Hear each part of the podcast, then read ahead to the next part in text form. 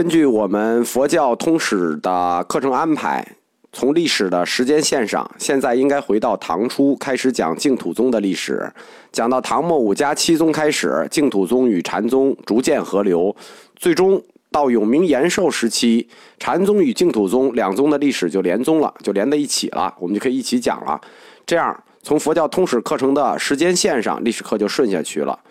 但是呢？众所周知的理由，现在净土宗没有法讲，因为净土的理论和历史本身，它在佛教宗派里就属于宗教神学色彩比较重的一个宗派。我尝试了讲了一集，放上去就秒删了。呃，其实我是特别想讲净土宗的，因为总有净土宗的弟子跟我说，说你讲的是佛学，我们是学佛。嗯，这种不着边际的逻辑，我不知道是怎么来的。虽然净土宗它讲的是信行解，但是其实它背后有是有一套完整的理论，并不是念阿弥陀佛这么简单。但是呢，现在的这个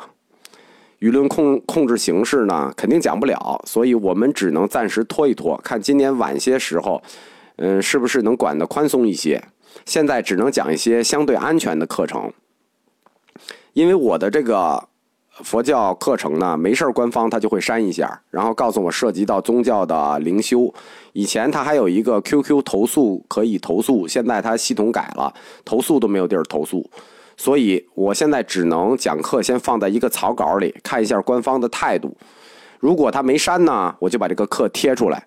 但是不保证他以后不删。所以喜欢听我的课的同学，看到更新呢，就可以把它先下载了。这次我放出来的佛教，就印度佛教通史部分呢，在我测试期间有六课是被删了的，所以这次转贴出来，如果有缺课呢，可以微信找我要一下。在我佛教通史课的早期，就是从第十九集开始，有五六集的时时间都被删掉了，因为它涉及到印度佛教部派到中国期间的课程，当时被删呢。呃，理由我现在也不知道，因为我把握不了官方的检查尺度，只能说删就删了吧。佛教的说法叫做因缘不到，活该被删。嗯，我们这个佛教通史课因为讲的非常偶然，所以说呢，后来有同学微信加我要这部分课程，我也没法给大家，就没有备份。所以这次做一个印度佛教通史，基本把整个印度佛教全部讲了，就是补齐这一段历史课的一个遗憾。被删的部分呢，现在都有了，不光有了，多得多，属于买一送一的部分了。嗯，佛教通史它从总的体系来看，它是分三大块的，上游呢是印度佛教史，中游呢是中国佛教史，下游呢是日本佛教史。嗯，如果我们有机缘，可以慢慢把这都讲完。印度佛教史作为佛教这条大河的根源呢，它又分为两部分。一部分呢是显教部分，就是这次我们放出来的三十多课，这样就补齐了通史课十九集以后被删掉的部分。另一部分就是佛教印度佛教史，还有一部分是密教史部分，那很显然就肯定听不了了。嗯，在佛教通史课第五十六集，就是藏传课最后有一个六字真言课，其实那个就是佛教密教史的一个开头。它后面也应该有三十多课，主要是以真言系统为脉络的密传佛教。我们留一个希望吧，希望在我有生之年能有机会把这个佛教密教史给大家讲了。印度佛教史的前课，其实前些天我贴出来了一个简明课，就是简明印度史，并不准备讲完，讲到穆斯林灭掉超严寺就结束了。因为讲简明印度史，主要是为了围绕佛教在印度发展史讲的。从历史的角度来看，这个穆斯林灭掉超严寺以后，那史就属于伊斯兰教史的部分了。公元一六零零年以后，对于印度来说，那就不叫什么印度历史了，那就英国殖民史。我们讲简明印度史，主要是为了介绍一下古代印度的王朝变迁，它的主流文化、主流宗教，然后呢，老百姓的主流情况，让大家有个总体把握。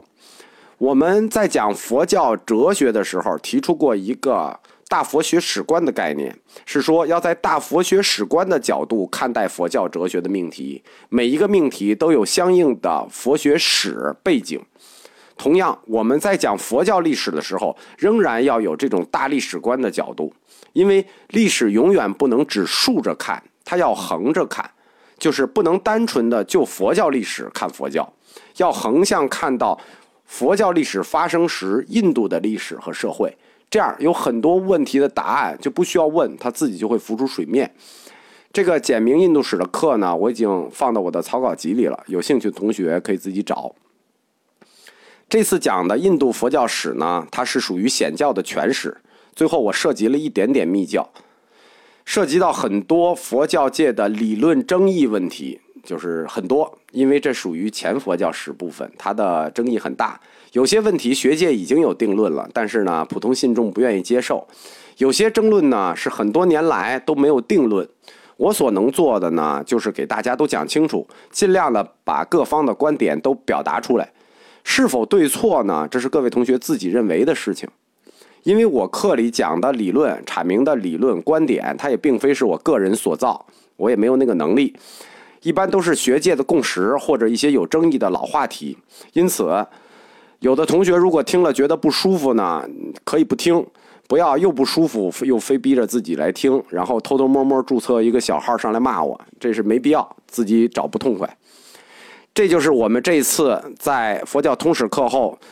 这个禅宗之后讲印度佛教史的一个原因。